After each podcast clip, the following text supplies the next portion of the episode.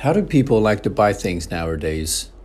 Nowadays, an increasing number of people like to buy things from the internet because um, the internet can not only guarantee you a lower price than the physical shops, um, but also provide you with a better service. For example, if you're not satisfied with the item that you bought from the internet, you can just ask for a refund and if you know the, the shop doesn't um, satisfy your needs, you can actually uh, file a complaint uh, to the website. Uh, in China, uh, the, the website is usually Taobao.com.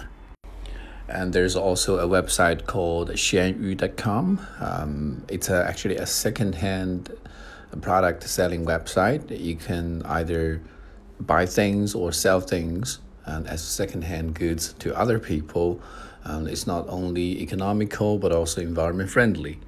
But of course, there are some items that you must go to the physical shop to buy. The easiest one that I can think of is clothes. You know, if you don't uh, go to the shop and put the clothes on on yourself, you would never know whether it's suitable for you. You know, the pictures all look fancy, but once the clothes is on you, uh, you will know whether you know uh, it fits you.